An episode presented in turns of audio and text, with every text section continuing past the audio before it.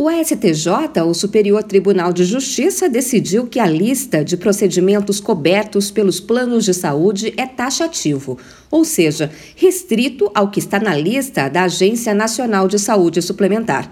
No dia seguinte dessa decisão, já começaram a surgir denúncias de beneficiários que tiveram tratamentos suspensos e de ações judiciais. As interrupções atingiram inclusive pacientes autistas, como conta Vanessa Ziotti, diretora diretora jurídica do Instituto Lagarta Virapupa. Tem uma cliente que o filho dela fazia fono, terapia ocupacional e psicomotricidade e já no dia 9 cortaram a fono e a psicomotricidade do filho dela. E uma outra questão que a gente passou a ter também foi com relação ao home care, né? Que são aquelas pessoas que precisam de um tratamento em casa. Vanessa Ziotti disse que só o Instituto recebeu pelo menos 15 pedidos de ajuda.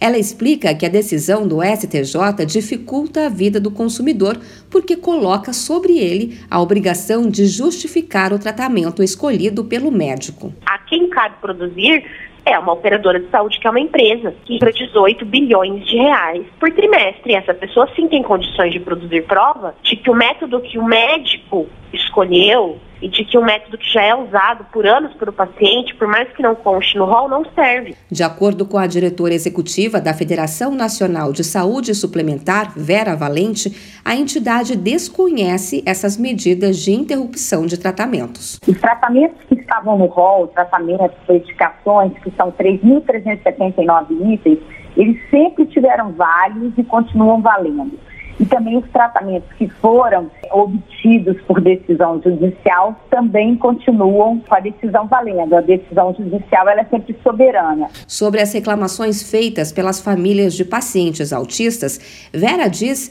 que desde o ano passado todas as terapias devem ser cobertas de forma ilimitada pelos planos. Já o Conselho Nacional de Saúde, em nota, afirma que a decisão pode causar prejuízo à saúde de quase 50 milhões de pessoas. Usuários de planos de saúde que tenham tratamentos interrompidos após a decisão que tornou taxativo o rol de procedimentos têm um novo canal de reclamações.